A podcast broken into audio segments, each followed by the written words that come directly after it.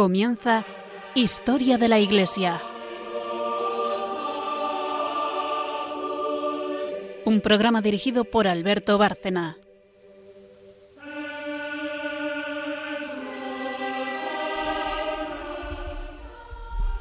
Buenas noches, oyentes de Historia de la Iglesia en Radio María.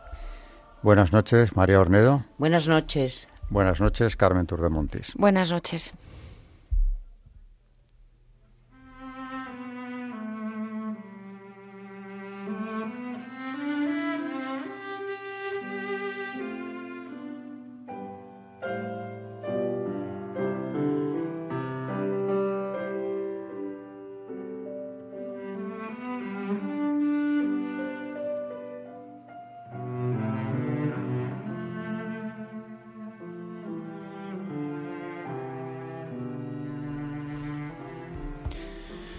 El sumario, como todos los días, eh, adelanto para los que eh, se incorporen, no lo hayan oído nunca o lo conozcan menos el programa, incluso para los que nos siguen.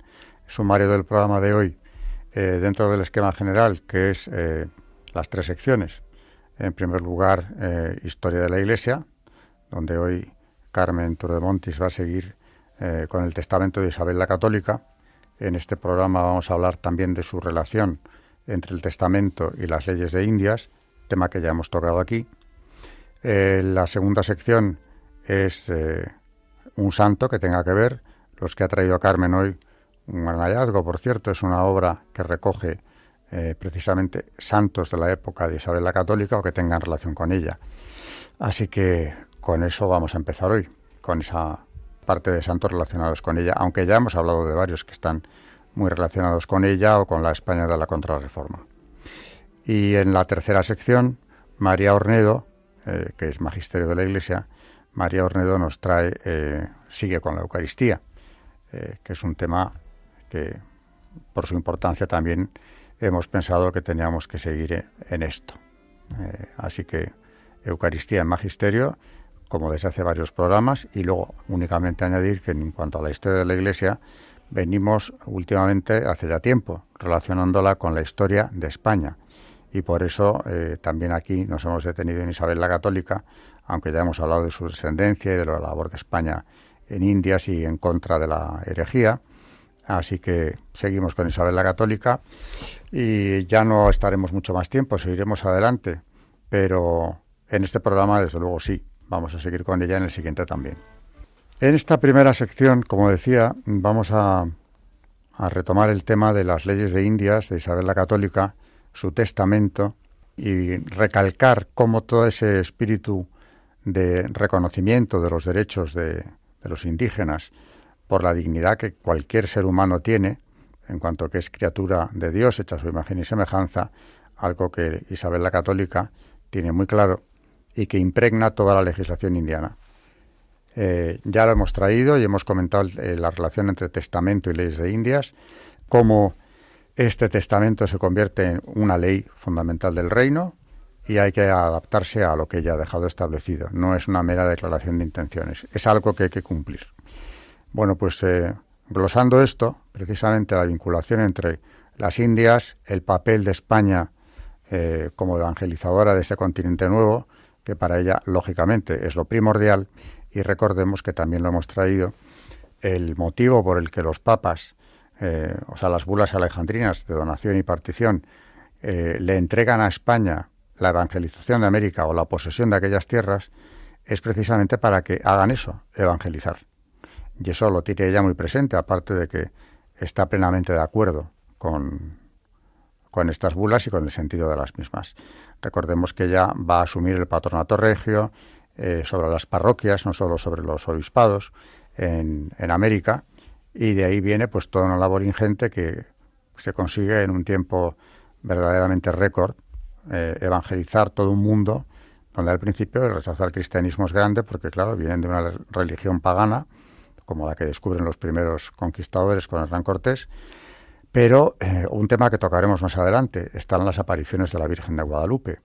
Eh, que parece como que viene a respaldar, porque viene precisamente en tiempos ya en que el virreinato de la Nueva España, aquello ya es España, eh, en México, y es a un obispo español, claro, de donde iba a ser, a quien el indio Juan Diego le tiene que explicar lo que ha dicho la Virgen y lo que ha pedido en el cerro de Tepeyac.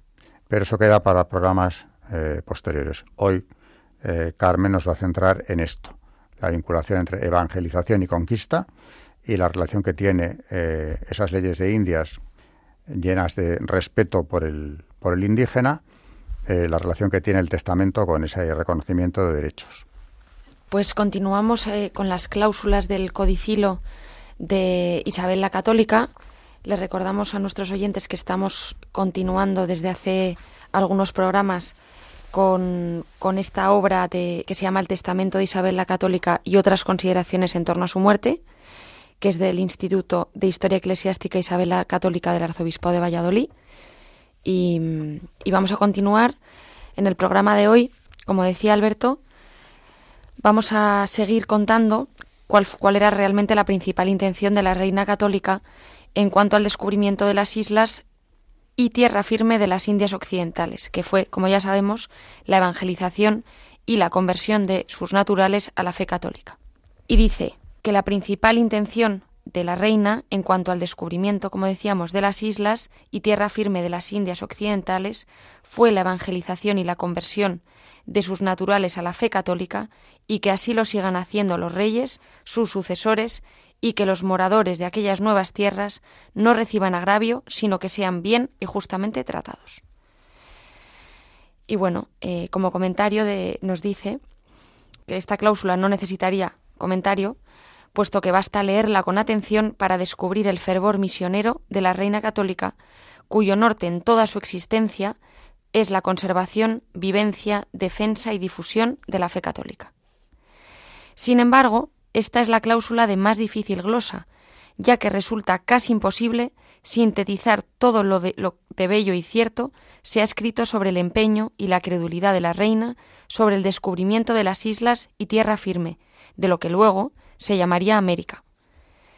Es preciso asentar como piedra angular de la ingente obra de los descubrimientos la existencia de un afán misionero de la reina de Castilla, pues tanto en la conquista de las Canarias como en toda la compleja negociación con Cristóbal Colón para el descubrimiento de mares y tierras nuevas pobladas por hombres nuevos, la reina católica mantuvo en primer plano de sus proyectos la evangelización e instrucción en la fe católica de los indígenas y la dispensación de un trato exquisito. El propio Colón acertó a encandilar el fervor religioso de la reina asegurando que en aquellas tierras lejanas existían hombres que no tenían noticia de Cristo. Este propósito informó las capitulaciones de Santa Fe, la idea de la evangelización que será prioritaria. El regalo que Dios la hizo al poner en sus manos un mundo nuevo y la Santa Sede que se lo confió fue para el ánimo de Isabel un encargo excelente, una inmensa responsabilidad, asumida con valentía. Por eso, a la hora de su muerte, se avisa su amor maternal y ruega tanto al rey como a sus hijos y a los que le sucedan a lo largo del tiempo que sigan enviando prelados y religiosos y clérigos para que los vecinos de aquellas tierras sean instruidos en la fe católica.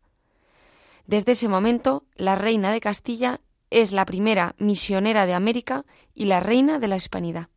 Pocas cláusulas conservan los registros notariales que, en alteza de miras, en compasión a los débiles, en espíritu cristiano y evangelizador, puedan parangonársele. De esta cláusula brotaron las leyes de Indias, que no parecen hechas por hombres, sino por ángeles. Esta frase de Isabel, que dice Nuestra intención fue de procurar inducir e atraer a los pueblos y los convertir a nuestra santa fe católica, quedó estereotipada en leyes y reales pragmáticas en el mecanismo de la organización social y política, en las graves resoluciones del Consejo de Indias, en las tomas de posesión de tierras y en las actas de fundación de ciudades. A causa del celo apostólico de la reina de Castilla, el Papa Juan Pablo II, en sus muchos viajes apostólicos a las naciones iberoamericanas, no dejó de ponderar el hecho de que en aquellas tierras y en tan vastas cristiandades se echa de ver la acción misionera de España. Decía el Papa, me urgía reconocer y agradecer ante toda la Iglesia vuestro pasado evangelizador. era un acto de justicia cristiana e histórica. Vosotros, que fuisteis capaces de aquella empresa gigantesca, sed fieles a vuestra historia de fe. Este discurso lo pronunció en Zaragoza en el año 1984. Y en otra ocasión, dice también el Papa Juan Pablo II, España aportó al Nuevo Mundo los principios del derecho de gentes y puso en vigor un conjunto de leyes con las que la corona castellana trató de responder al sincero deseo de la reina doña Isabel de que sus hijos, los indios, fueran reconocidos y tratados como seres humanos, con la dignidad de hijos de Dios. Este fue un discurso que hizo ante el embajador español de la Santa Sede en noviembre de 1992, también el Papa Juan Pablo II. Nada tiene, pues, de extraño que, imbuido de esta idea misionera que le contagió en su patria chica, de Medina del Campo, Bernal Díaz del Castillo, afirme en su crónica de la conquista americana, siendo como era un simple soldado nacido del pueblo llano, que decía Y pues tantos bienes, como adelante diré, han redundado en ello y conversión de tantos cuentos, de ánimas, que se han salvado y cada día se salvan, que de antes iban perdidas al infierno, y les declaramos lo mejor que Cortés pudo, las cosas tocantes a nuestra santa fe, y cómo éramos cristianos y adorábamos un solo Dios verdadero, y se les mostró una imagen muy devota de Nuestra Señora con su Hijo precioso en los brazos. Los reyes católicos solicitaron del Papa la legitimación de su dominio sobre las tierras descubiertas, ya que la toma de posesión mediante la conquista era paso previo indispensable para la evangelización. El patronato regio de Indias surgió como instrumento de acción misional por fuerza de las bulas alejandrinas, que se complementaban con la Universalis Ecclesiae de Julio II. Por todas se encomienda a los reyes de España el grave deber de conciencia de enviar a aquellas tierras recién descubiertas hombres de la Iglesia española a fin de asentar la jerarquía eclesiástica y por tanto la Iglesia organizada con todos sus elementos. Desde el envío de Fray Boyle en el segundo viaje de Colón hasta las leyes de 1512 se había cubierto una gran etapa evangelizadora. Desde siempre, en todos los navíos que partían hacia las Indias, iba un cargamento muy esmerado y muy protegido. Contenía ornamentos, vasos sagrados, trigo y vino para el sacrificio eucarístico. En vida de la reina católica, ella misma personalmente se ocupaba de tan singular menester. Envió ricos ornamentos, algunos bordados con sus propias manos, como la testigo al padre de las casas, que dice Los reyes mandaron proveer de ornamentos para las iglesias de carmesí muy ricos, mayormente la reina Isabel, que dio uno de su capilla, el cual yo vi y duró muchos años muy viejo, que no se mudaba o renovaba, por tenerlo casi por reliquias, por ser el primero y haberlo dado la reina hasta que de viejo no se pudo más sostener. Esto lo dice Bartolomé Las Casas y se ha recopilado en Historia de las Indias, en, estudio preliminar en Madrid en 1957. Está recogido este testimonio.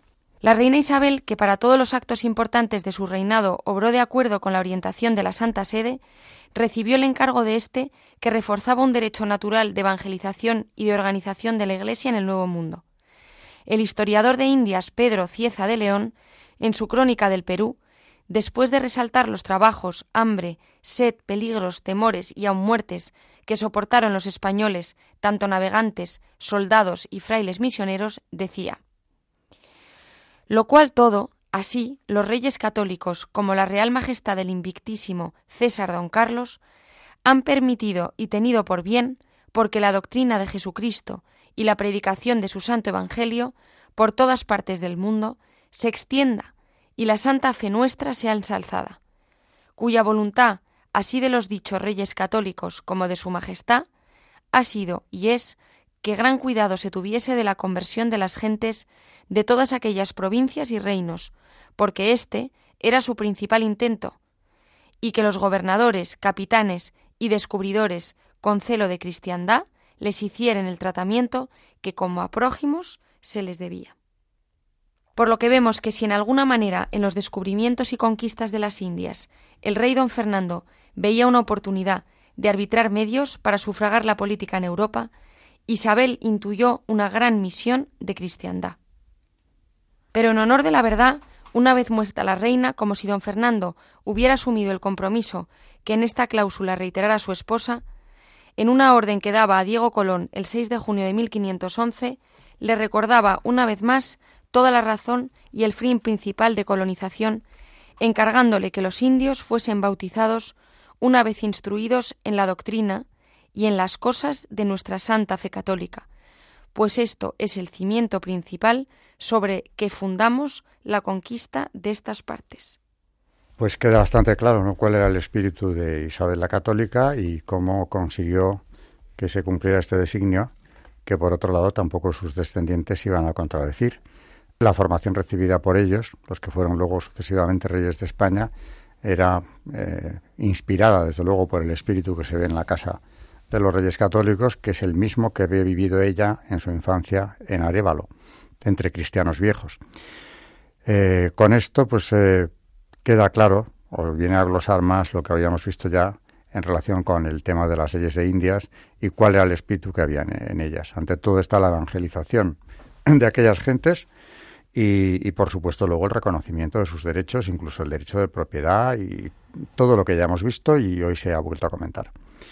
Así que pasamos después de la pausa a la segunda sección, que son los santos que, tienen que ver con ella, con el reinado de Isabel la Católica, con su persona, que, trae Carmen hoy en una publicación nueva que, que ha descubierto ella.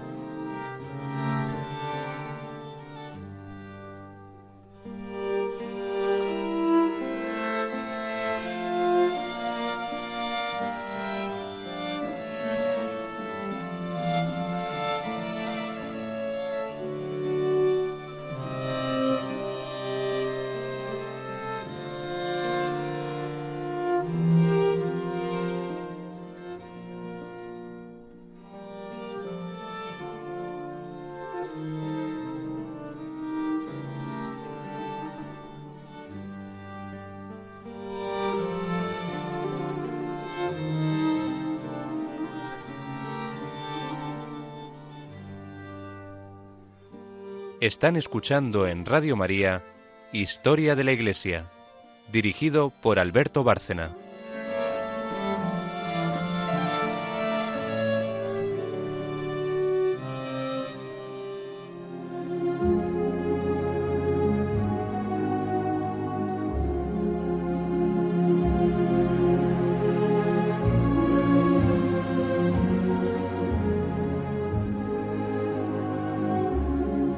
Santos en la historia de la Iglesia.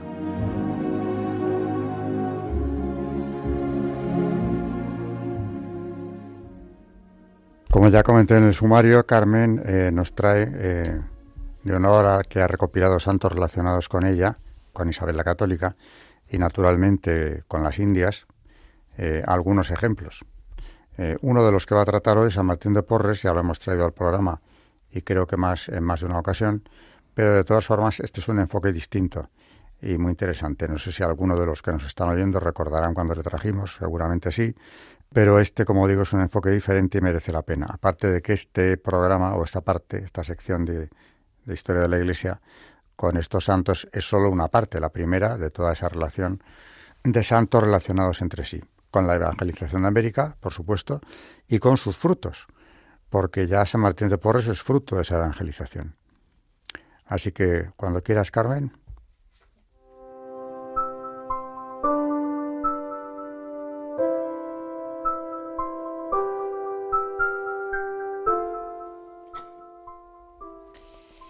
Pues en este y en próximos programas vamos a traer esta pequeña obra de don Guzmán Carriquiri Lecur que mm, que además es, eh, es vicepresidente de la Pontificia Comisión para América Latina y que ha hecho esta publicación en el, año 2019 con esta relación entre estos santos, eh, porque la verdad que es un siglo que es impactante la cantidad de santos que aparecen en España y en, y en América. Y, vamos, a, vamos a, traer aquí esta obra donde en el día de hoy vamos a hablar sobre San Martín de Porres y San Juan Matías, que era un santo bastante desconocido, por lo menos por nuestra parte, y que vamos a, a ver cómo era amigo de San Martín de Porres y, y de hecho les beatificaron juntos. La Orden de los Predicadores, que hace gala de teólogos insignes en Salamanca y Trento, y cuenta además con santos en esos lugares estratégicos que eran las porterías de los conventos, donde los claustros se abrían para atender todas las necesidades materiales y espirituales de un mundo de pobres y desamparados. Uno de ellos es San Martín de Porres, cuya fe de bautismo, redactada en Lima en 1579, dice, Hijo de padre desconocido, y de Ana Velázquez. Horra, que quiere decir esclava liberada, es decir, el fruto de los amores clandestinos de un hidalgo español y una mulata. Por lo tanto, de piel oscura, educado cristianamente por su madre en los barrios pobres de Lima y reconocido por su padre años más tarde. Regalado al convento de los dominicos casi como siervo, después de nueve años, hace su profesión solemne de votos, acogiendo con regocijo la orden de sus superiores. Es el primer mulato que ingresa en la orden. Se ocupa de la portería y es también el barbero del convento. Es incluso enfermero y hasta practicante, médico y cirujano. De noche estudia y ora. Al amanecer hace su adoración a la Eucaristía, de la cual era devoto, y durante el día, de corazón y brazos abiertos, sirve a sus hermanos del convento y cuida esa segunda Eucaristía de los indios, negros, niños abandonados, enfermos de toda clase, amontonados en la portería y en los barrios más miserables.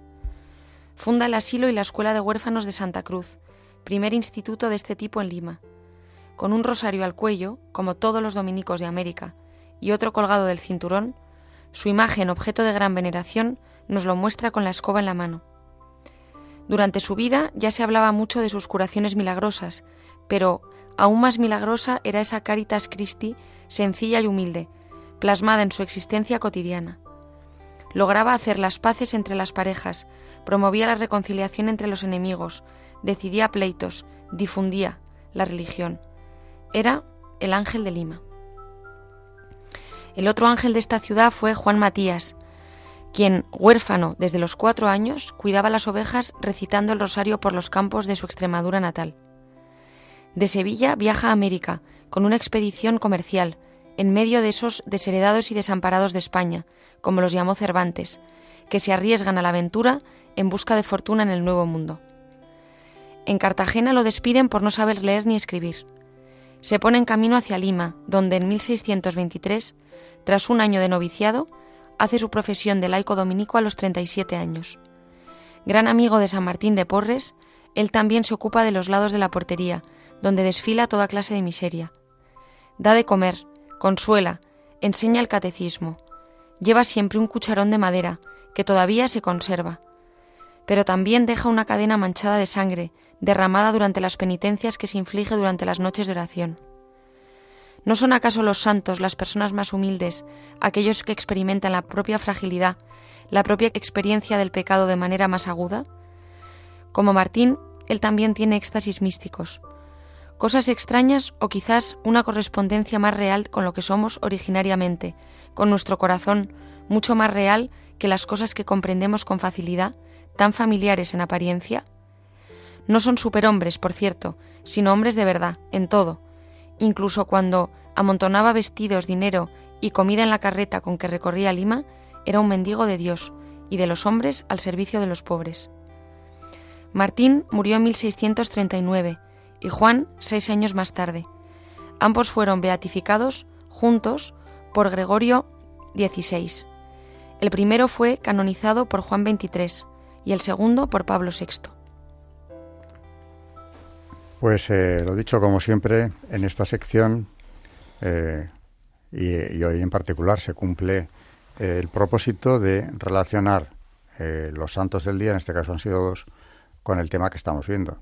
Bueno, pues los frutos en América de la labor de España allí, por cierto, a destacar lo que Carmen nos ha traído hoy en las palabras de San Juan Pablo II sobre la evangelización, la importancia que había tenido para la historia de la Iglesia, para la humanidad, en realidad, y eh, volviendo a los santos, pues uno nacido en Lima, el otro, pero hijo de español y de una mulata eh, que nace de manera además fuera del matrimonio, luego reconocido, toda la historia que ya conocíamos de San Martín de Porres, pero eh, sigue relacionado tanto uno como el otro, su amigo, con la orden de los dominicos, que aquí hemos visto que desde el principio fueron muchas las órdenes que fueron que pasaron a Indias, pero los dominicos se destacaron siempre desde el primer momento eh, con el padre Montesinos, ya Bartolomé de las Casas, en fin, aquí hemos traído varios ya, en la defensa de los derechos de los indígenas, en una entrega total a la evangelización de América. Ya ese sentimiento de igualarles siempre. Pues aquí tenemos dos humildísimos eh, que además han sido canonizados los dos en distintos momentos, pero no muy lejanos. Eh, y este otro que nos ha traído de Carmen, el amigo de San Martín de Porres, mucho más conocido en España y a nivel mundial también, sin embargo, pues eh, en toda su humildad es un santo que nos llama la atención precisamente por eso, ¿no? Por la humildad, por la devoción con la, con la que vivieron los dos su vocación religiosa. Así que después de la siguiente pausa pasaremos ya una vez más a doctrina de la Iglesia, magisterio de la Iglesia, con el misterio eucarístico del Padre Salles, donde María va a seguir citándole porque tiene todavía, bueno, siempre hay muchísimo más que decir de la Eucaristía, pero de lo que tiene preparado, de momento va a seguir con los Santos Padres, que siempre hay que ir a ellos como un referente al bar de tradición de la Iglesia, doctrina de la Iglesia.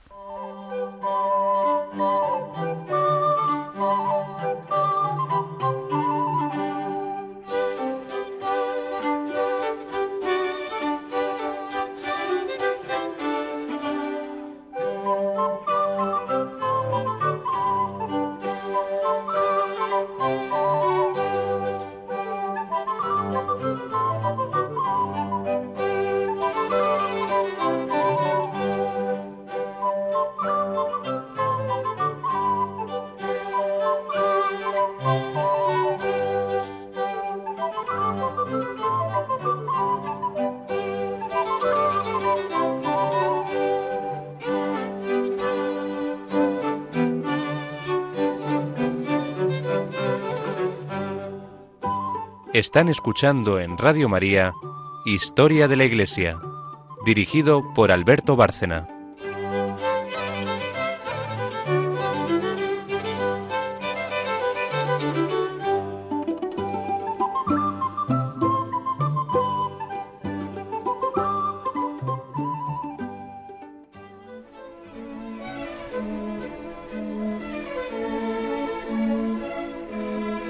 El Magisterio de la Iglesia.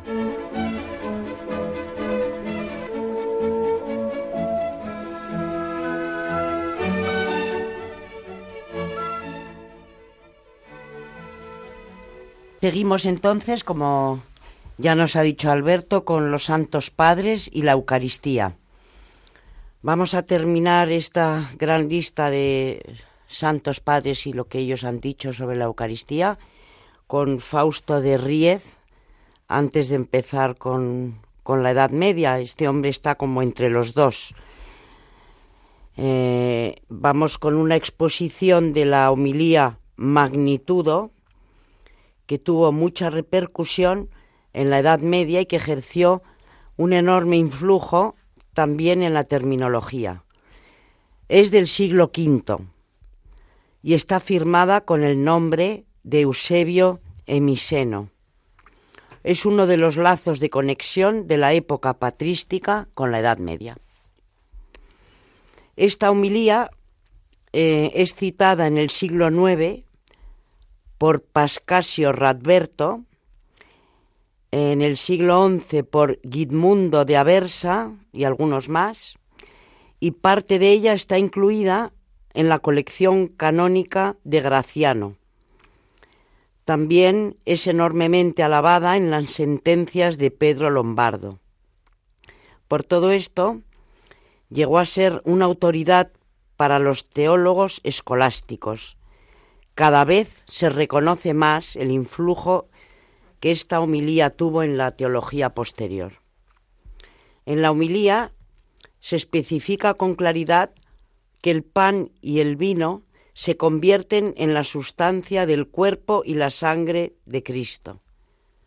La terminología que usa, tomada en parte de Ambrosio, es más precisa que la de éste. Igual que Ambrosio, apela también al poder creador de Dios para explicar la conversión del pan y del vino.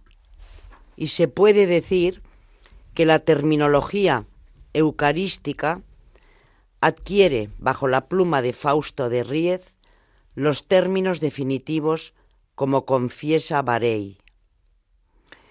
Enseña Fausto Ríez que puesto que el cuerpo de Cristo iba a ser apartado de nosotros por la ascensión, sí había de ser adorado constantemente por nosotros, y así era necesario que Él nos consagrara el sacramento de su cuerpo y sangre.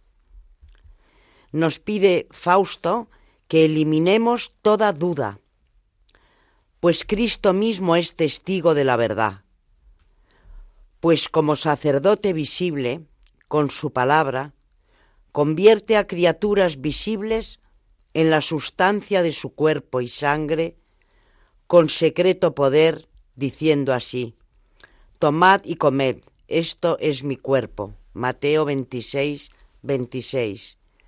Y repitiendo la santificación dice, Tomad y bebed, esta es mi sangre. Del mismo modo, pues, que a la señal de Dios que mandaba aparecieron de repente, de la nada, la altura de los cielos, la profundidad de las olas y la anchura de las tierras, así también la potencia otorga poder semejante a las palabras en los sacramentos espirituales y el efecto sirve a la realidad. Cuán grandes sean, pues, las cosas que produce la fuerza de la bendición divina y cuán dignas sean de ser ensalzadas y cómo no debe parecerte nuevo e imposible el que cosas mortales y terrenas se cambien en la sustancia de Cristo, pregúntatelo a ti mismo, que ya has sido regenerado en Cristo. Habla pues de conversión del pan y del vino en la sustancia del cuerpo y de la sangre de Cristo, y apela para ello al poder creador de la palabra de Dios, poniendo, por ejemplo, la regeneración que el fiel tiene por la gracia. El fiel, sin cambiar exteriormente, es regenerado interiormente y en consecuencia manda que cuando te acercas al venerado altar para ser saciado con los celestiales manjares, mira la sangre y el cuerpo sacrosanto de tu Dios. Honralos, admíralos, tócalos con tu mente, cógelos con la mano de tu corazón y sobre todo, tómalos con deglución espiritual no puede expresarse con mayor claridad el realismo de la presencia del cuerpo y de la sangre de Cristo en este sacramento. Y al margen de toda concepción cafarnaítica, dice que hay que tocarlos con la mente, cogerlos con la mano del corazón. Dice también que es todo el cuerpo de Cristo el que recibe cada uno en la Eucaristía, sean muchos o pocos los que la reciben, en un texto que será tomado, como veremos, al pie de la letra por San Isidoro. Habla también de la formación del cuerpo de la Iglesia a partir de la Eucaristía. Y después de acudir al ejemplo de la regeneración por la gracia, añade, cuando las criaturas son colocadas sobre los santos altares para ser bendecidas por las palabras celestiales, antes de que sean consagradas con la invocación de su nombre, está ahí la sustancia del pan y del vino. Después de las palabras están el cuerpo y la sangre de Cristo. ¿Qué tiene, pues, de maravillar el que pueda convertir con la palabra las cosas creadas cuando con la palabra las creó? Más aún, menor milagro parece que lo manifiestamente, que lo que manifiestamente ha creado de la nada, una vez creado, pueda transformarlo en mejor. Imagina qué cosa le puede ser difícil a aquel a quien le fue fácil modelar de la materia el barro del hombre, revestirle además de la imagen de su divinidad. A quien es fácil volver de nuevo del reino de la muerte, rehabilitarle de su perdición, levantarle del polvo y de la tierra subirle hasta el cielo.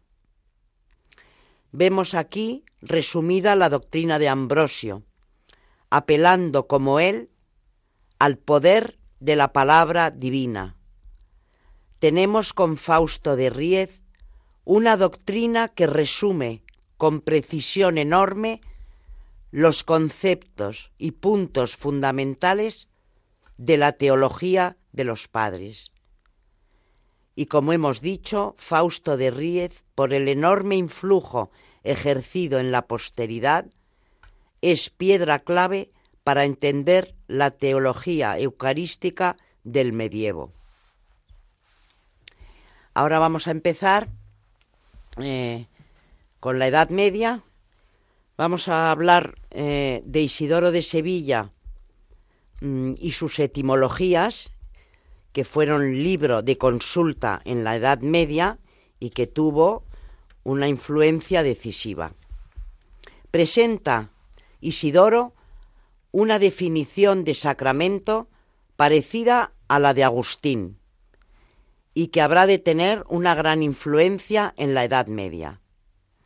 Sacramento es un hecho que significa algo que ha de ser recibido santamente. Bajo el velo de cosas corporales se esconde una virtud secreta o sagrada.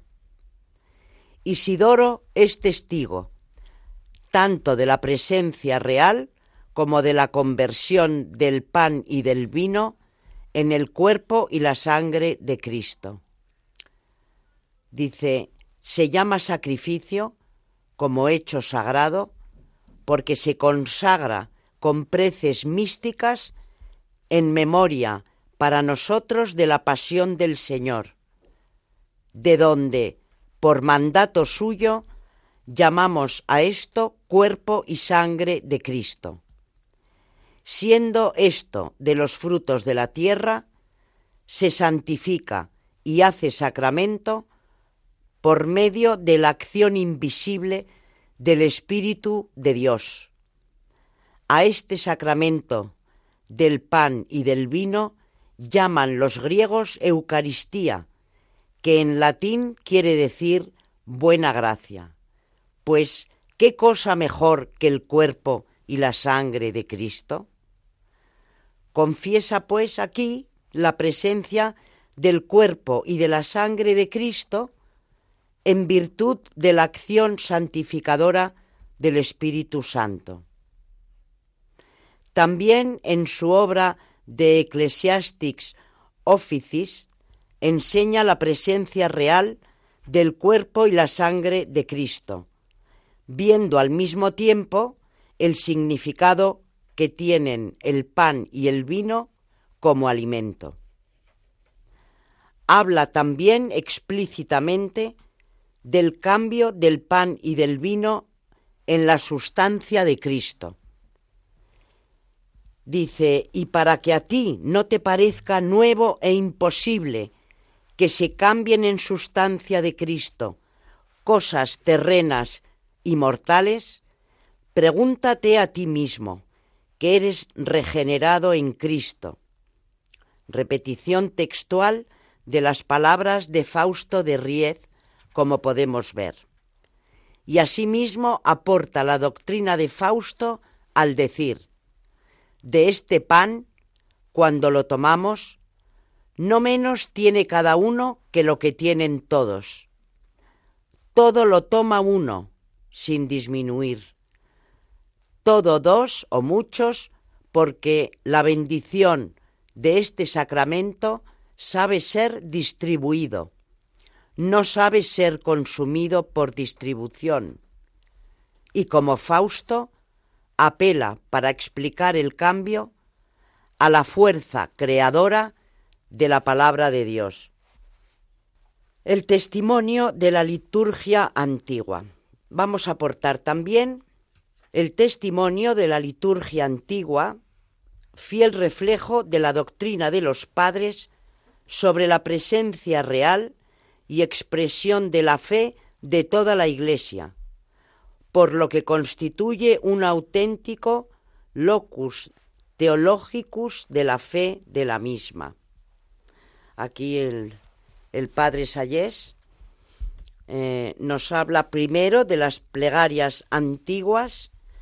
Dice las plegarias más antiguas que podemos encontrar en la liturgia de Adai Mari, llamada anáfora siria de los apóstoles en el siglo III, y en la de Hipólito, también del siglo, del siglo III, siguen el género bíblico de la veracá judía, bendición a Yahvé por sus beneficios.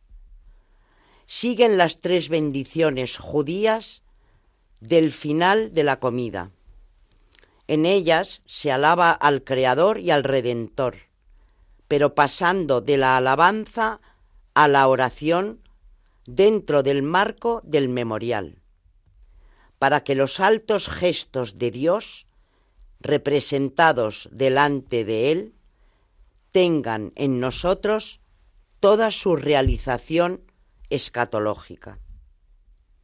El tema del memorial, ajeno a la mentalidad griega, tenía que ser traducido y por ello tenía que dar origen a fórmulas explícitamente sacrificiales con la introducción de la oblación, de la que habla por primera vez la anamnesis de la liturgia de Hipólito.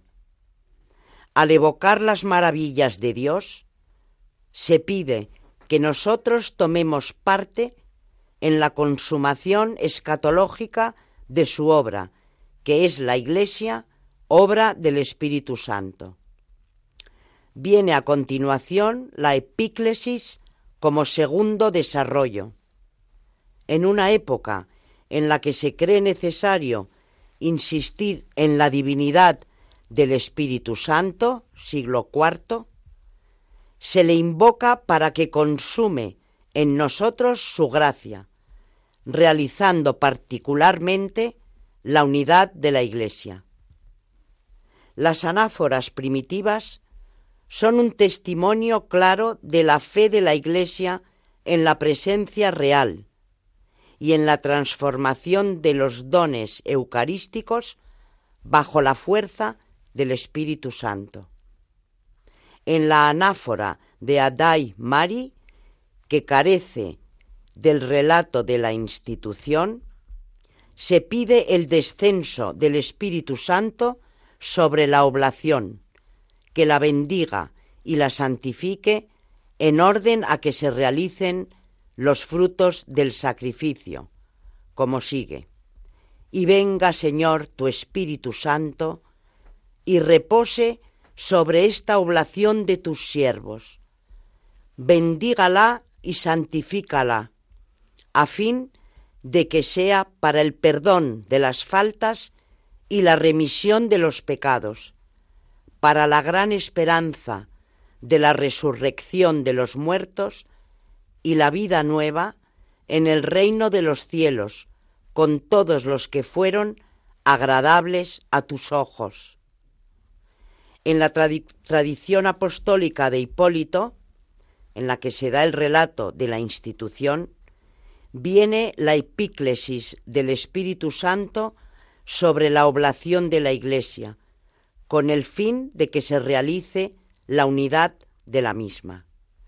En esta epíclesis, al igual que en la de Adá y Mari, no se pide tampoco por la conversión de los elementos, pero más adelante, cuando se trata de la cena en común, se habla del respeto que hay que tener con la Eucaristía, que se debe guardar diligentemente la Eucaristía. Cada uno tenga cuidado de que ningún infiel coma de la Eucaristía, ni tampoco un ratoncillo o cualquier animal, y que nada caiga de ella y se pierda. Es el cuerpo de Cristo del que comen los creyentes y no debe ser menospreciado.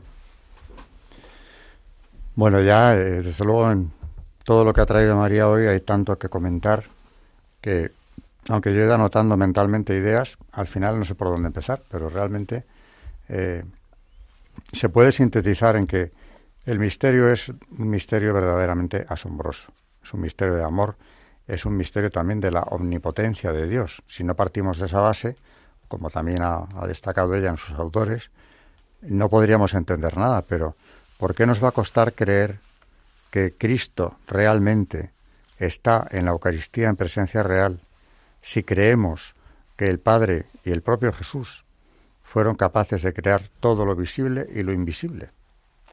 A partir de ahí, no sé qué por qué vamos a cuestionar eh, el milagro eucarístico, porque aunque el término de milagro eucarístico se utiliza para otra cosa, es decir, para aquellos casos en los que la Eucaristía de algún modo se ha manifestado como cuerpo de Cristo, normalmente porque ha sangrado después de ser profanada, eh, el milagro de la Eucaristía es un milagro real que ocurre todos los días. O sea, sin la eh, virtud de Dios, sin su potencia, sin su omnipotencia, sería imposible eh, ni siquiera pensar que en lo que era pan hace un instante está Cristo, todo Cristo, porque no recibimos un trozo, por pequeña que sea la partícula de la Eucaristía que recibimos, es Cristo entero el que se nos da y con ello, si se ha recibido dignamente, la transformación que tiene que sufrir en nosotros, eh, experimentar nosotros al recibirla, pues consecuentemente es una, una, transformación enorme. Cristo ha venido a nosotros, está en nosotros.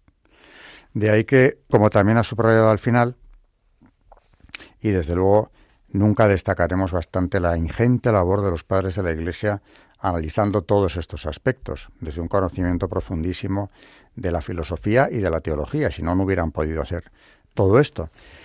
Pero digo que también hay que destacar que se debe preservar cualquier partícula de la Eucaristía, como nos contaba María precisamente con estos textos, eh, y reservarlo para que no sea eh, comido de infieles, lo cual se puede extrapolar a comido indignamente también, porque el que es católico y tiene fe si no comulgan las circunstancias de vida, está cometiendo un pecado muy grave que, como dijo San Pablo, y aquí hemos recordado varias veces, supondría su propia condenación.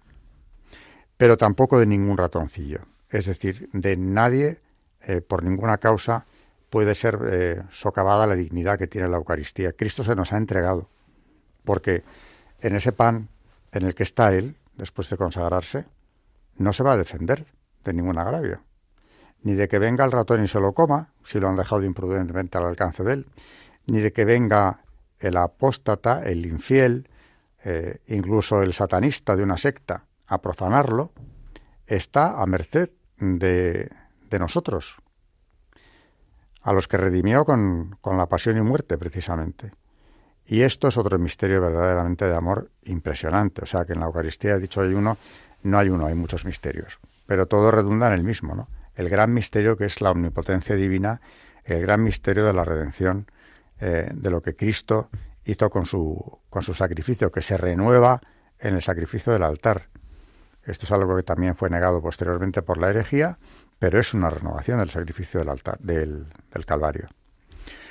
Eh, tú, María, como experta en magisterio de todo lo que has traído hoy, ¿qué, nos dirías? Experta de nada, pero yo sí quería señalar eh, que ya desde los santos padres, que realmente son los que más cerca han estado de los apóstoles, luego lo tenían muy cerca todo este misterio eucarístico, lo habían, lo tenían muy, muy, muy, muy reciente.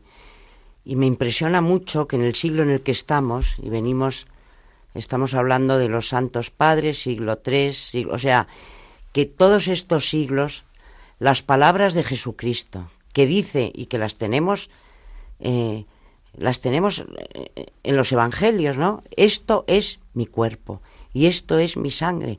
Y el que coma mi cuerpo y beba mi sangre, vivirá para siempre. ¿no? Esto, yo creo que el misterio de la Eucaristía es lo más importante con el que contamos. La Iglesia creo que sigue, viva porque Él es el jefe, que si no, no sé dónde estaría la Iglesia. Se nota que es de, que la lleva, que la dirige el Señor, porque si no, ya nos habríamos encargado de destruirla, pero lo que me impresiona es que cada día de nuestra vida podamos comulgar, podamos asistir a la Eucaristía, a ver qué religión tiene esta maravilla. Que tú puedas comer al Señor todos los días y que además no solamente eso, sino que por comerle a Él te vayas transformando en Él. Y que las maravillas que nos dicen los santos padres, ¿no? Quedamos cristificados y Cristo también en ese momento está tomando lo nuestro. O sea, es un misterio que se escapa de las manos. Y doy gracias a Dios por ello. Desde luego sí que hay que destacar el don extraordinario eh, que tenemos después de dos mil años de poder seguir recibiendo a Cristo eh, a diario, incluso en los países católicos donde todavía eh, se puede hacer esto, o allí donde la Iglesia Católica tiene presencia en el mundo. Y podemos valorar más ese don, ese regalo especialísimo, que en cambio ha sido rechazado en, por una parte de la cristiandad. Siempre pienso en la gravísima responsabilidad de aquellos que rompieron eh, la Iglesia porque no solo hicieron esto, desunirla, cualquier cisma la desune, como el de Oriente, pero ahí se mantuvo, eh, se mantuvieron los sacramentos. En cambio, en las iglesias reformadas, o protestantes no se han mantenido, no existen. Eh, son recordatorios, son algo que se puede recibir con más o menos unción, pero no creen en la presencia real de Cristo. Y además tampoco tienen sacerdotes que, que, puedan renovar esa consagración todos los días, ¿no? O ni siquiera de vez en cuando, porque no hay sucesión apostólica. Así que la Europa de la Reforma es una Europa que no solamente ya no es católica y se ha desunido de la Iglesia que Cristo fundó, que es la católica, universal significa, sino que además eh, se ha perdido durante siglos, durante muchas generaciones ya, el don extraordinario de recibir estos sacramentos.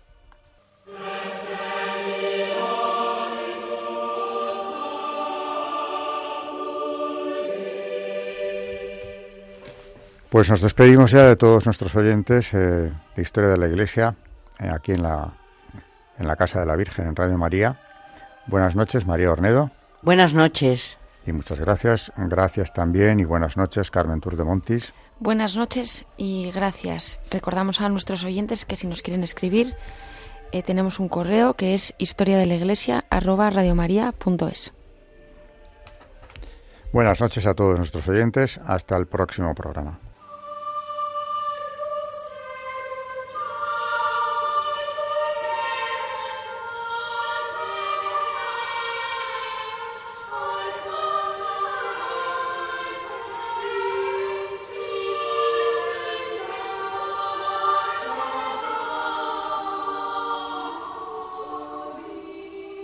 Han escuchado Historia de la Iglesia, un espacio dirigido por Alberto Bárcena.